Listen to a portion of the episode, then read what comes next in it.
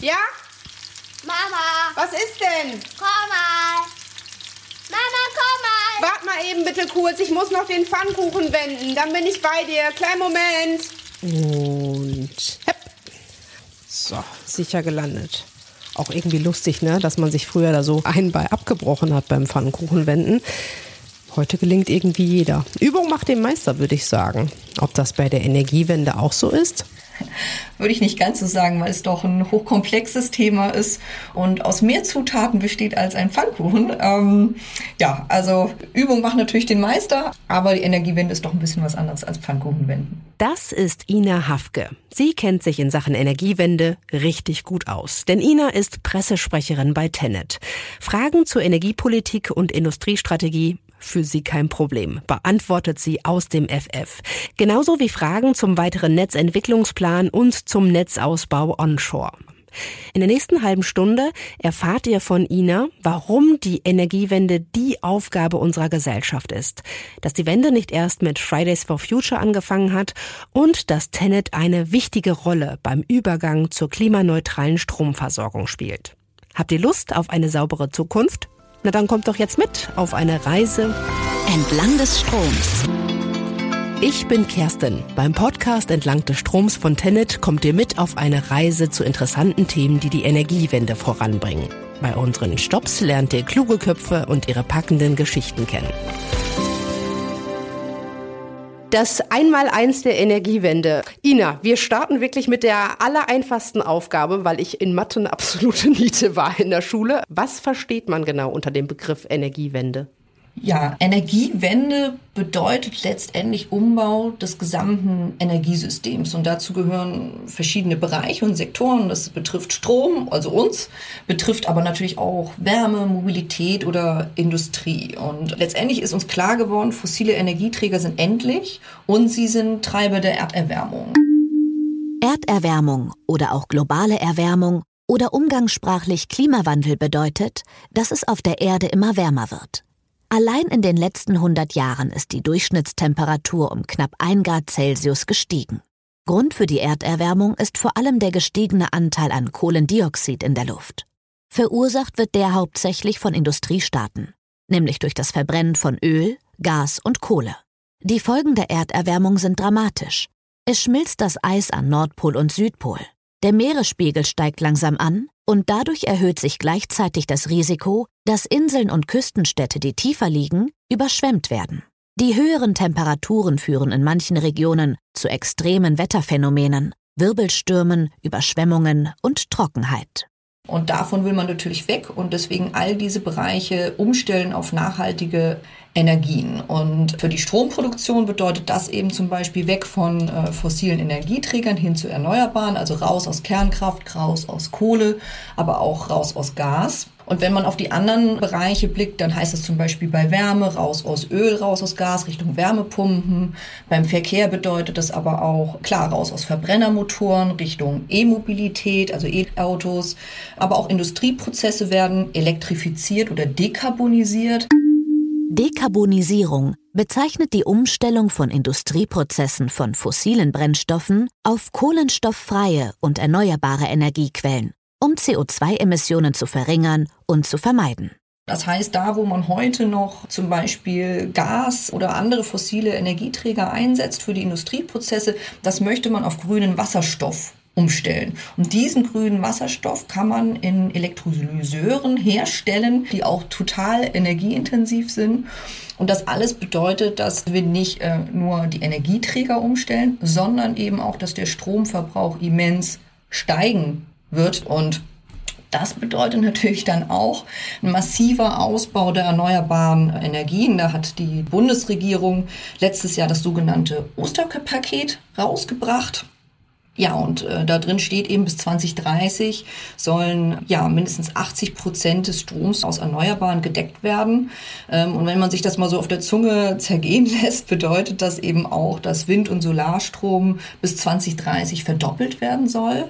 Und wenn man jetzt Richtung Offshore schaut, also Nordsee als die Stromquelle, die künftige, dann sollen bis 2030 30 Gigawatt dort gehoben werden. Bis 2035 sind das sogar 40 Gigawatt und bis 2045, wo wir klimaneutral werden, 70 Gigawatt. Das ist immens und ähm, das bedeutet dann mit Blick auf uns, also auf Tenet und das Stromnetz, dass eben auch natürlich massiver Netzausbau notwendig ist, um diesen Grünstrom zu den Verbrauchern auch zu bringen.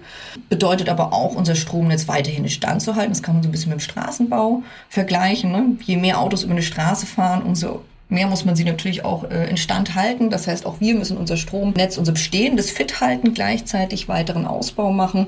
Und was da alles auch noch dazu äh, kommt, ist natürlich die Beschleunigung. Das muss alles sehr schnell passieren, damit wir wirklich Klimaneutralität bis 2045 erreichen. Das war jetzt nicht kurz zusammengefasst, aber das ist zusammengefasst, würde ich sagen, die Energiewende.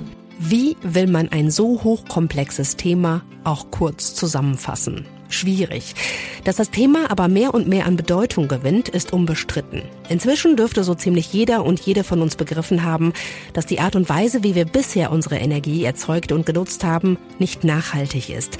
Dass wir dabei Treibhausgase in die Luft blasen, Ressourcen verschwenden, ganz einfach gesagt, unseren Planeten kaputt machen und damit auch uns und unseren nachfolgenden Generationen einer lebenswerten Zukunft berauben. Warum aber haben eigentlich diese Gedanken bislang in unseren Köpfen so wenig eine Rolle gespielt? Jetzt sagst du, oder wir wissen alle, bis 2045 möchte Deutschland klimaneutral sein. Die Energiewende läuft ja schon ein bisschen. Also es ist ja nicht so, dass die erst vorgestern begonnen hat. Ich würde tippen, dass die vielleicht mit der Gründung der Grünen begonnen hat oder vielleicht einen Tacken vorher schon, in den 80er Jahren. Wann genau hat die Energiewende begonnen? Ja, da können wir sogar noch weiter zurückgehen. Letztendlich liegt die Wiege Wiege der Energiewende in Deutschland in den 70er Jahren mit der Umwelt- und Anti-Atomkraft-Bewegung. Und wenn man dann noch so ein bisschen auf die Historie blickt, ist, ähm, finde ich ganz spannend, 1980 ist ein Buch erschienen mit dem Titel Energiewende, Wachstum und Wohlstand ohne Erdöl und Uran. Und letztendlich dieser Titel bringt das ganze Thema eigentlich auch gut auf den Punkt. Und dann gab es natürlich noch einige auch sehr tragische Ereignisse, die die Energiewende befeuert haben. Worauf Ina hier unter anderem anspielt, ist die Nuklearkatastrophe von Tschernobyl. Am 26. April 1986 hat sich im Kernkraftwerk Tschernobyl in der Ukraine eine der schwersten Atomunfälle der Geschichte ereignet. Techniker wollten damals überprüfen, ob das Atomkraftwerk sicher ist. Dabei machten sie allerdings Fehler. Der Test geriet außer Kontrolle, die Temperatur im Reaktor stieg extrem an und es kam zu einer Explosion. Dabei wurde das radioaktive Material aus dem Reaktor hoch in die Luft geschleudert. Daraus bildete sich eine radioaktive Wolke, die mit dem Wind Richtung Westeuropa zog. Als es regnete, wurden Teile der Ukraine, Weißrusslands und Westeuropas radioaktiv verseucht, denn die radioaktiven Stoffe gelangten über den Regen in den Boden. Auch über Deutschland zog die Tschernobyl-Wolke hinweg. Viele Spiel- und Sportplätze wurden damals geschlossen. Außerdem wurde davor gewarnt, Frischmilch zu trinken und Gemüse zu essen. Verseuchte Lebensmittel wurden vernichtet. Viele Menschen waren verunsichert und hatten große Angst. Für Deutschland zum Beispiel spannend, 1986 wurde daraufhin tatsächlich das erste Bundesministerium für Umwelt, Naturschutz und Reaktorsicherheit gegründet. Und das heißt, im Jahr 1986 hatten wir den ersten Umweltminister in Deutschland. Also das war ja die Folge von diesem Ereignis. In der Folge sind ganz viele ähm, Gesetze auch entstanden, also zum Beispiel Vorläufer vom Erneuerbaren Energiengesetz, das Stromeinspeisungsgesetz, also wo man wirklich dafür gesorgt hat, dass ähm, auch erneuerbare Energien als Energieträger plötzlich ja mit in dieses System integriert werden, auch vergütet werden. Wurde natürlich ganz oft natürlich dann noch novelliert, aber ich sag mal, da waren wirklich so Anstöße und gut, daran erinnern wir uns dann alle wieder tatsächlich auch sehr präsent. 2011 das Unglück in Fukushima. Zur Erinnerung, am 11. März 2011 hat ein Erdbeben der Stärke 9,0 die Nordostküste von Japan erschüttert. Das Beben löste eine Flutwelle aus, einen sogenannten Tsunami. Der riss viele Häuser, Autos, Bäume, Menschen einfach so hinweg. Rund 20.000 Menschen starben, etwa eine halbe Million Menschen verloren ihr Zuhause. Die mehrere Meter hohe Riesenwelle zerstörte allerdings nicht nur Wohnhäuser, sie traf auch das Atomkraftwerk Fukushima. Und zwar so stark, dass es schwer beschädigt wurde. Im Kraftwerk kam es zu mehreren Explosionen und radioaktive Strahlung gelangte in die Umwelt. Daraufhin haben wir beschlossen, wirklich bis 2022 ähm, stufenweise aus der Kernkraft auszusteigen. Das war natürlich nochmal ein richtiger Schub. Und ich sag mal, international ist das Jahr 2015 natürlich von großer Bedeutung, wo in Paris sich 196 Staaten darauf geeinigt haben, die Erderwärmung deutlich auf unter zwei Grad Celsius zu bringen. Ich sag mal, das ist so die Entwicklung der Energiewende in den letzten Jahren, aber beginnen wirklich in den 1970er schon. Wahnsinn. Ja, jetzt äh, 2015, das Pariser Klimaabkommen ist natürlich allen uns auch im Ohr. Welche Rolle spielt denn eigentlich Tenet in der Energiewende und äh, wie gelangt der Strom in meine Steckdose? Wie passiert das? Erstmal Tenet ist Übertragungsnetzbetreiber. Das heißt, wir sind in diesem ganzen System der Spediteur. Wir transportieren Strom von A nach B letztendlich vom Erzeuger zum Verbraucher. Das heißt ganz wichtig auch, wir produzieren keinen Strom, wir verkaufen keinen Strom, sondern wir transportieren wirklich nur und stellen die Infrastruktur bereit. Und da muss man sich vielleicht noch mal ein bisschen angucken wie das Stromnetz aufgebaut ist. Also Tenet ist als Übertragungsnetzbetreiber sozusagen für die Autobahnen zuständig. Das heißt, wir betreiben das 380 Kilovolt und 220 Kilovolt Netz. Ähm, das besteht aus Gleichstromleitungen und auch Wechselstromleitungen. Also Wechselstrom ist der gängige Strom, den wir alle kennen. Gleichstrom ist ein bisschen neuer, nutzen wir dazu, um auf langen Strecken verlustarm eben Strom ähm, transportieren zu können. Das sind unsere beiden großen Projekte Südlink und Südostlink, die wir derzeit haben. Und diese Autobahnen, die landen letztendlich in Umspannwerken. Ähm, das können wir wie Autobahnzu- und Abfahrten betrachten, wenn man das jetzt alles mal mit dem Straßennetz gleichsetzt. Und danach kommt das sogenannte Verteilnetz, das ist die 110 Kilovolt Ebene.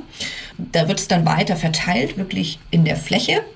Und danach wird das immer weiter runter oder hoch transformiert. Das heißt, irgendwann haben wir ja Landstraßen und bis zur letzten Straße, die praktisch bei uns ins Haus führt und wir den Strom entnehmen können. Wichtig dabei zu erwähnen, Tenet hat kaum direkte Endverbraucher, beziehungsweise nur ganz wenige. Das heißt, nur richtig große energieintensive Industrie ist bei Tenet angeschlossen und auch die großen Kraftwerke. Also zum Beispiel wirklich die Offshore-Kraftanlagen oder eben die großen fossilen Kraftwerke, die es noch gibt oder in der Vergangenheit eben gab. Und danach ähm, geht das eben auch runter. Also wenn jetzt jemand sein Solarpanel auf dem Dach hat, dann speist er eben die untere Ebene mit ein.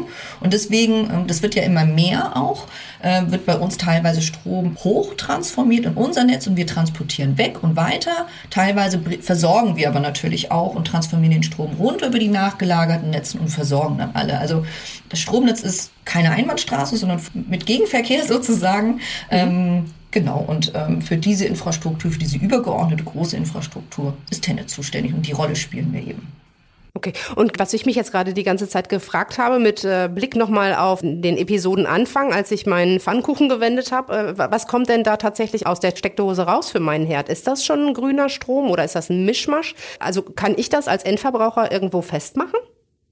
Hm, vielleicht so zu 46 Prozent circa könnte das erneuerbarer Strom sein.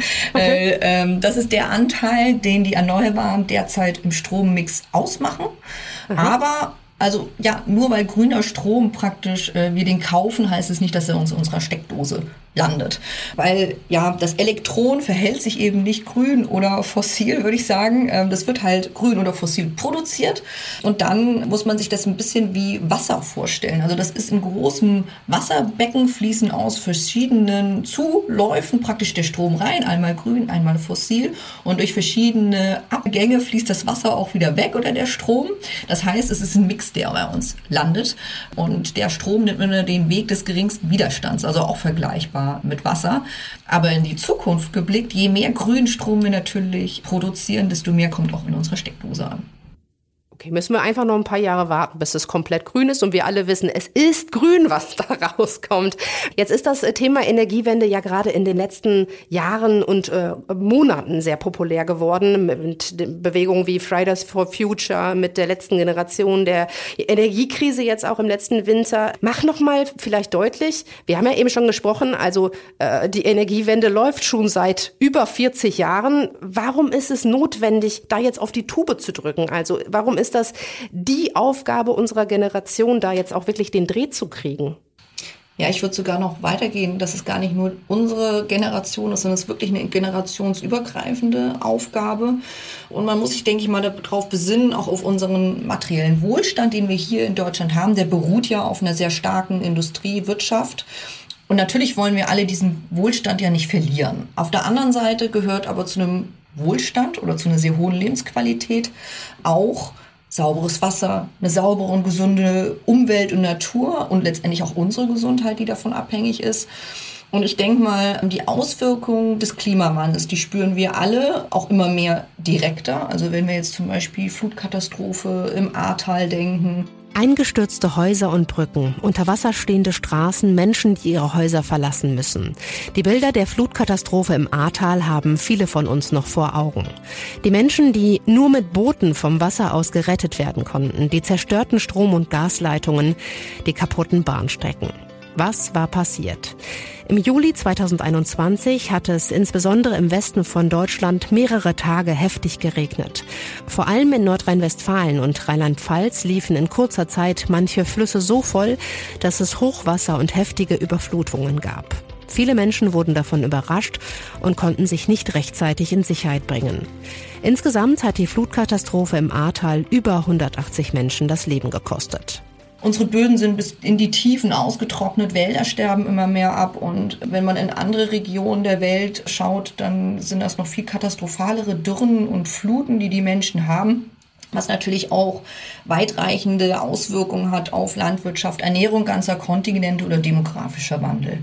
Und ja, deswegen ist die Energiewende ja das Thema und so dringend. Und damit wir das Ruder da noch rumreißen können, ist es eben die Aufgabe von unserer Gesellschaft. Und wenn wir die Energiewende schaffen, dann bleibt eben uns auch dieser Wohlstand und diese Lebensqualität erhalten. Und das ist das Wichtige. Und mit Blick auf uns, klimaneutrale Stromversorgung ist da ganz wichtig, weil wenn wir nochmal auch auf das, was ich anfangs gesagt habe, blicken, so viele Bereiche sollen jetzt mit Strom funktionieren. Deswegen ist es so ganz, ganz wichtig, dass eben Strom auf Erneuerbare umgestellt werden, aber auch, dass das Stromnetz dementsprechend angepasst wird. Ein Weiter so kann und darf es mit Blick auf den immer schneller voranschreitenden Klimawandel nicht geben. Denn dass sich das Klimasystem verändert und dass vor allem wir Menschen dafür verantwortlich sind, leugnen inzwischen nur noch wenige. Auch die Bundesregierung wird sich der Dringlichkeit zunehmend bewusst und sie weiß auch um die Rolle, die Tenet in der Energiewende spielt. Auf der Homepage des Bundesministeriums für Wirtschaft und Klimaschutz habe ich folgende Passage gefunden. Eine Energieversorgung, die sich auf erneuerbare Energienträger stützt, birgt auch Herausforderungen. Ein Großteil des Stroms wird dezentral in die Stromnetze eingespeist und muss danach weite Strecken überwinden. Etwa der durch Windkraft im Norden erzeugte Strom, der in die Verbrauchszentren in Süddeutschland transportiert werden muss. Der Ausbau der großen überregionalen Übertragungsnetze und der lokalen Verteilnetze ist deshalb von zentraler Bedeutung für eine erfolgreiche Energiewende. Tenet ist ja ein wichtiger Player in Sachen Energiewende, hat sich das Thema ganz groß auf die Fahnen geschrieben. Was genau unternimmt Tenet, damit äh, es mit der Wende tatsächlich gelingen kann? Ja, Strominfrastruktur ist das Rückgrat der Energiewende und ähm, ermöglicht uns eben, ja, die anderen Sektoren zu elektrifizieren. Und deswegen ist unser Beitrag als Übertragungsnetzbetreiber ganz klar der Netzausbau. Und wenn man da auch mal ähm, in die Vergangenheit blickt, was wir da gemacht haben, sind wir wirklich einer der größten Investoren in die europäische Energiewende. Wir sind auch größter Investor und Betreiber zum Beispiel von Offshore-Netzanbindungen. Also ähm, in Deutschland hat Tenet seit 2011 über 21 Milliarden in die Netzinfrastruktur investiert. Und auch da der Blick in die Zukunft. Wir planen bis 2032 tatsächlich bis zu 111 Milliarden Euro zu investieren. Und ja, das heißt, was machen wir? Wir treiben den Netzausbau konsequent voran, damit wir diese ambitionierten Ziele bis 2030, aber auch bis 2045 schaffen. Das äh, ist mal Kohle, die ihr da in die Hand nehmt. Aber Gott sei Dank äh, könnte man sagen, grüne Kohle dann auf jeden Fall. Ja, was mit erneuerbaren Energien. Sehr, sehr eindrucksvolle Zahlen. Kannst du vielleicht von ein paar Projekten erzählen, die ihr schon umgesetzt habt? Ja, am besten, um gar nicht eins hervorzuheben, glaube ich, ist es gut, wenn ich vielleicht einfach mal zusammenfasse, was so die, unsere Erfolge in den letzten Jahren waren. Seit 2015 haben wir 50 Projekte mit einer Gesamtlänge von circa 3008 Kilometer realisiert in Bau oder ins Genehmigungsverfahren gebracht. Und mit rund 1800 ähm, Netzkilometer haben wir Windparks von der Nordsee erschlossen. Das sind äh, über 1000 Netzkilometer auch an Land mit mehr als 40 Prozent des gesamten Onshore-Netzausbaus in Deutschland. Also diese Zahlen muss man sich auch mal ein bisschen auf der Zunge zergehen lassen. Und ja, auch hier sei mir vielleicht der Blick so in die Zukunft auch nochmal gewährt. Auf jeden Fall. Also ich glaube, Stillstand gibt es bei Tenet nicht, ne? Da nee. Ja, Tenet wird auch künftig ähm, den größten Anteil ähm, der Netzausbauziele tatsächlich schultern. Wenn man da nochmal Richtung Offshore blickt, werden wir circa zwei Drittel dieser Anbindungsziele stemmen. Und das sind für Tenet sind das dann 20 von 30 Gigawatt bis 2030 und bedeutet in den nächsten zehn Jahren rund 4000 Netzkilometer auch an Land. Und wenn ich das mal vielleicht in, in eine Vergleichsgröße setzen kann, also so ein Kernkraftwerk hat etwa die Leistung von zwei Gigawatt. Und wenn wir jetzt von 20 Gigawatt sprechen, dann sind das eben bis 2030 zehn weitere Kernkraftwerke, die wir da in der Nordsee erschließen werden. Boah, Wahnsinn, super. Beschäftigt euch aber nicht nur mit dem Netzausbau, ne, Ina? Was macht Tenet noch? Ja, wir sind in ganz, ganz vielen Projekten noch tätig weil neben dem Netzausbau beschäftigen wir uns natürlich auch mit der Integration zum Beispiel von sogenannten ähm, Kleinstflexibilitäten. Früher das heißt? genau, das erkläre ich jetzt mal ein bisschen. Also früher erfolgte die Stromproduktion ja aus diesen konventionellen Kraftwerken. Das heißt, sie war sehr gleichbleibend, sie war sehr äh, konstant und wir konnten uns gut darauf verlassen. Das heißt, das Stromnetz war auch sehr stabil und wir konnten ja Verbrauch äh, bzw. Äh, Produktion an den Verbrauch immer gut anpassen. Und heute ist beides, Produktion und Verbrauch, aber auch sehr schwankend. Also Produktion erfolgt dann, wenn Sonne scheint oder wenn Wind weht. Und Verbrauch steigt aber auch plötzlich an, wenn zum Beispiel die Leute vom Feierabend nach Hause kommen, ihr E-Auto laden wollen, dann haben wir richtige Lastspitzen, nennen wir das. Und das hat natürlich enorme Auswirkungen aufs Stromnetz, wo wir auch immer mehr ins Netz eingreifen müssen und unser Netz, unsere Netzführung wird dadurch immer eben ambitionierter. Und da sind wir dran, eben zu forschen und zu gucken, wie wir da ähm, Lösungswege finden. Wir müssen Strom auf der einen Seite speicherbar machen, also speichern und andererseits aber auch diesen ganzen vielen neuen Verbraucher ins System integrieren. Und wenn man jetzt zum Beispiel Richtung Elektroautos oder Wärmepumpen blickt, dann kann man die zum Beispiel zu einem virtuellen Kraftwerk zusammenschließen und verbinden und dann können wir diese Batterien auch als Speicher zum Beispiel nutzen und so Verbrauchsspitzen auch besser abfedern. Und ähm, da haben wir ganz viele Forschungsprojekte, Pilotprojekte bei uns, die sich mit Themen wie zum Beispiel Smart Grid, also intelligente äh, Netzführung, mit Digitalisierung und äh, Blockchain-Technologie beschäftigen. Also wie kann man das auch alles digital und intelligent und smart in unser Stromnetz integrieren? Das ist so ein bisschen die Zukunftsmusik, die uns natürlich auch beschäftigt. Und ich könnte mir vorstellen, dass es äh, für genau diese Projekte, für diese Forschungsprojekte auch immer kluger Köpfe bedarf, neuer kluger Köpfe. Was müssen die mitbringen? Und also ich glaube, ihr seid tatsächlich auch auf der Suche, ne? Natürlich, wir sind auf der, immer auf der Suche, weil kluge Köpfe brauchen wir natürlich immer, weil wir die Energiewende gestalten und dafür brauchen wir einfach richtig Manpower. Allein 2022 ist die Zahl unserer Beschäftigten auch gestiegen um rund 780 Leute. Also wir sind jetzt insgesamt 7400 Mitarbeiter bei Tenet. Und bei uns steht tatsächlich der Mensch mit seiner Vielfalt äh, im Mittelpunkt. Also Persönlichkeit, Wissen, individuelle Erfahrungsschätze machen letztendlich bei uns das große Ganze aus. Und wir haben so vielfältige Jobangebote, auch ob es eben aus Elektrotechnik, IT, für Planung und Genehmigung oder auch Grundstücksrechte und Bau. Also da kann man sich gerne mal bei unserer Homepage auch umschauen. Wichtig in dem Zusammenhang ist immer auch, für mich auch Arbeitszeit ist Lebenszeit. Und bei Tenet gestaltet man jetzt nicht nur seine eigene Karriere, sondern man ist wirklich an was richtig Großem und ja, für, für die kommende Generation ähm, arbeitet man an was, weil ähm, ein Job bei Tenet bedeutet, die Energiewende zu machen. Und insofern würde ich sagen, super Chance, sich für diese Generationsaufgabe eben einzubringen. Wenn ihr da Lust zu habt, wenn ihr das Bedürfnis habt, aktiv Teil der Energiewende zu sein, sie mitgestalten und vorantreiben wollt, dann schaut doch gerne mal in die Show Notes. Da habe ich euch den Link zu den Jobangeboten reingestellt, die Ina hier gerade beschrieben hat. Du hast das Klimaschutzgesetz schon eben angesprochen. Deutschland möchte bis 2045 klimaneutral sein, soll auch. Deine Einschätzung, ist das denn realistisch? Es ist realistisch, aber es ist auch ambitioniert. Und das muss man auch dazu sagen.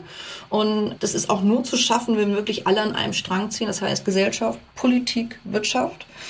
Ist klar, Energiewende und auch Netzausbau, das bedeutet Eingriffe in Landschaft, das bedeutet Eingriffe in Eigentum.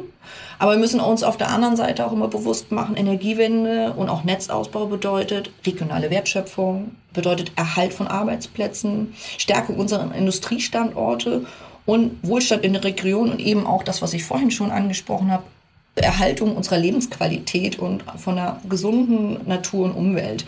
Und deswegen schaffen wir die Energiewende dann auch nur mit Pragmatismus, mit Solidarität und mit Akzeptanz. Viel Zeit bleibt uns tatsächlich nicht mehr, weil 2045 ist praktisch für uns morgen, wenn man das sich anschaut, was da alles vor uns liegt. Ist eine Kraftanstrengung, aber ich glaube, wenn wir alle dahinter stehen, dann schaffen wir es auch. Und wir haben ja gesehen, dass Deutschland Geschwindigkeit kann. Ne? Also das neue Deutschland-Tempo ähm, mit Beispiel In auf das Munde. erste Flüssiggasterminal. genau. Aber woran, also ich, wir haben ja darüber gesprochen die ganze Zeit schon, dass die Energiewende nicht erst gestern gestartet ist. Woran hat es bisher gehakt? Ich glaube, es ist in den Köpfen einfach noch nicht angekommen, dass es so notwendig ist, oder? Naja, ich sag mal, dadurch, dass die Auswirkungen des Klimawandels auch greifbarer, sichtbarer werden, desto bewusster wird es natürlich auch, dass es jetzt dringend ist. Und wenn man so ein bisschen schaut, wo es jetzt auch gerade beim Netzausbau gehakt hat, dann würde ich sagen, haben die bisher die Genehmigungsverfahren eben auch sehr lange gedauert. Und es gab auch teilweise tatsächlich die Akzeptanz vor Ort eben nicht so. Da wurden oft auch die Notwendigkeit zum Beispiel in Frage ähm, gestellt. Und hier merken wir wirklich ein deutliches Umdenken. Ähm, ja, ist das so? Ja, also wir erfahren wirklich zunehmend mehr politische Rückendeckung und, und Zuspruch für den Netzausbau. Und das ist eben auch ganz wichtig tatsächlich für die Akzeptanz vor Ort. Und im Dialog nachher mit den Beteiligten lässt sich eben auch einfach immer besser ähm, gute Lösungen finden. Nochmal mit Blick auf die Genehmigungsverfahren. Da hat die Bundesregierung jetzt einige äh, gesetzliche und auch personelle Weichen gestellt, dass es wirklich jetzt vorangehen kann. Jetzt liegt es letztendlich an den Behörden und uns, ähm, dass wir das auch pragmatisch umsetzen. Also da gibt es schon noch einige Fragen, die man, denke ich mal, da ähm, sich stellen kann. Zum Beispiel ähm, brauchen wir wirklich jede einzelne Kartierung, das heißt, äh, welche Tieren und Pflanzen gibt es vor Ort in der Region. Wenn wir zum Beispiel schon Netzausbauprojekte hatten und diese Region eigentlich schon ziemlich gut kennen, das muss man ja nicht für jedes Genehmigungsverfahren nochmal neu aufrollen. Oder auch zum Beispiel kann man einen Bau vorzeitig genehmigen. Also wenn das Projekt wirklich schon sehr weit in der Genehmigung fortgeschritten ist, es sind nur noch letzte Punkte zu klären, und dann zum Beispiel sowas wie Rodungsarbeiten, wo wir Bäume fällen müssen. Das ist nur im Winter erlaubt. Kann man sowas nicht schon mal vorzeitig genehmigen, damit wir da nicht einfach auch Monate verlieren, vielleicht ein ganzes halbes Jahr, bis wir dann wieder ruhen können. Oder zum Beispiel auch der Ausgleich von, also wir haben Eingriffe in die Natur und Umwelt, keine Frage, und die sollen auch ausgeglichen werden, aber es ist eben jetzt sehr kleinteilig. Es ist immer eins zu eins genau das in derselben Region und ähm, wir sind ein sehr dicht besiedeltes Land. Das heißt, Flächen zu finden ist nicht so einfach und vielleicht kann man da auch sehr übergeordnete Umweltausgleichsmaßnahmen machen, die dann eben zum gleichen äh, Ziel führen. Das sind so pragmatische Fragen, die wir uns da ähm, stellen müssen. Denn letztendlich müssen wir auch ähm, sagen, jedes Stückchen Netzausbau bedeutet für uns bezahlbaren ähm, Strompreis und eine sichere Stromversorgung. Oh, wo du den Strompreis gerade ansprichst. Da haben wir ja auch schon eine eigene Folge zugemacht hier bei Entlang des Stroms. Und wenn ich das richtig verstanden habe, dann wird der Strom im Zuge des Netzausbaus dann auch irgendwann günstiger, richtig? Genau. Also welche, ja? genau, also einmal, also vielleicht ähm, einmal noch mal kurz, wie sich der Strompreis so ein bisschen zusammensetzt. Ähm, sind ja einfach die Beschaffungskosten für Produktion, die Kosten, dann aber auch Steuern, Abgaben und Umlagen sowie die sogenannten Netzentgelte. Und die Netzentgelte, das ist unser äh, Anteil ähm, der Übertragungsnetzbetreiber oder aller Netzbetreiber. Und ein ganz signifikanter Anteil von diesen Netzentgelten machen die sogenannten Redispatch-Kosten aus. Mit Redispatch bezeichnet man die Eingriffe des Übertragungsnetzbetreibers ins Stromnetz, mit deren Hilfe die Netzbetreiber das Übertragungsnetz stabil halten und regionalen Überlastungen entgegenwirken können. Mit Redispatch bezeichnen wir letztendlich unsere Netzeingriffe. Das muss man sich so vorstellen, wenn im Norden eben sehr, sehr viel Wind weht, haben wir oftmals noch so viel Strom im Norden, den wir nicht wegtransportieren können, weil unser Netzausbau eben noch nicht weit genug fortgeschritten ist und wir den Strom nicht transportieren können, unser Netz überlastet. Das heißt, wir müssen dann solche Stromproduzenten abregeln, aber auch dementsprechend entschädigen. Gleichzeitig kann es aber sein, dass im Süden der Stromverbrauch eben sehr hoch ist, wir nicht genug Strom im Netz haben und dann nochmal Kraftwerke hochfahren müssen, die wir aber natürlich auch dementsprechend vergüten müssen. Und wenn man sich jetzt natürlich auch noch in Folge des Ukraine-Kriegs und der Krise anschaut, wie die Energiepreise gestiegen sind, dann steigen auch diese Netzeingriffskosten massiv. Und je mehr Netzausbau wir haben, desto mehr erneuerbaren Strom, auch also kostengünstigen Strom, können wir erstmal transportieren. Und natürlich haben wir dann wieder wesentlich weniger Netzeingriffe, sodass das letztendlich die Strompreise natürlich wieder günstiger macht und auch die Netzeingriffskosten senkt. Das ist jetzt also Inas Kurzfassung davon, wie sich der Strompreis bei uns in Deutschland zusammensetzt. Wir haben dazu aber auch schon eine ganz eigene Episode herausgebracht. Die heißt So entstehen Strompreise und die könnt ihr euch gleich gerne im Anschluss an diese Folge noch gönnen. Also habe ich das richtig verstanden, dass wenn das Netz weiter ausgebaut wird, es aber trotzdem sein kann, dass mal zu viel Strom produziert ist, einfach weil zu viel Wind weht. Was macht man dann? Also Genau, also natürlich, wenn man sich jetzt auch gerade, was ich vorhin gesagt habe, die Ausbauziele äh, in der Nordsee sich anschaut, dann ist das ja eine immense Strommenge, die wir natürlich nicht alle, also insgesamt komplett äh, transportieren werden. Da haben wir auch schon zum Beispiel mal geguckt, wo machen solche Elektrolyseure für die Wasserstoffproduktion Sinn. Das wäre zum Beispiel küstennah, dann würde der Strom gleich oben an der Nordsee ankommen und dann könnte man ihn auch direkt dort an der Küste in Wasserstoff umwandeln. Das heißt, nicht all diese Strommengen müssen wir transportieren. Aber natürlich schon trotzdem einen großen Teil, weil äh, Industriestandorte sind im Süden oder im Westen von Deutschland. Und da muss natürlich auch Strom hin. Deswegen Netzausbau notwendig, um auch teilweise eben den erneuerbaren Strom in die Verbrauchszentren zu bringen. Bevor Ina die Aufgabe als Pressesprecherin bei Tenet übernommen hat, war sie übrigens schon viele Jahre lang als Bürgerreferentin im Unternehmen tätig. Damit wirkt sie also schon selbst seit einiger Zeit aktiv an der Energiewende mit. Du arbeitest selbst schon zehn Jahre lang bei Tenet, ne? Genau. Hat sich dein Denken in der Zeit, seitdem du bei Tenet bist, äh, verändert mit Blick auf die Energiewende? Auf jeden Fall. Also ich glaube, mir ist viel bewusster geworden, an was das alles hängt und was wir alles vorantreiben müssen und was für eine große gesellschaftliche Aufgabe es tatsächlich ist. Und natürlich auch bei sich selber wird es einem bewusster, ja, und überlegt sich vielleicht, welchen Weg kann ich auch mal zu Fuß oder mit dem Fahrrad machen.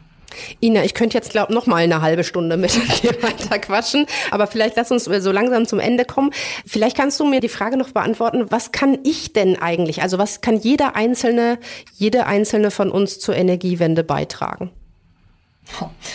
Also es ist ein weites Feld. Ich, das kann ich auch gar nicht, gar nicht so beantworten, sondern ich denke, jeder sollte sich selbst fragen, was ist mir eine gesunde Natur und Umwelt wert?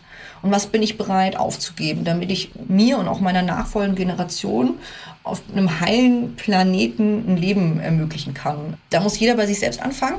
Und das sollte jeder auch sehr ehrlich sich selbst beantworten. Da möchte ich keine Vorschriften machen, sondern lieber sagen, stellt euch alle einmal diese Frage.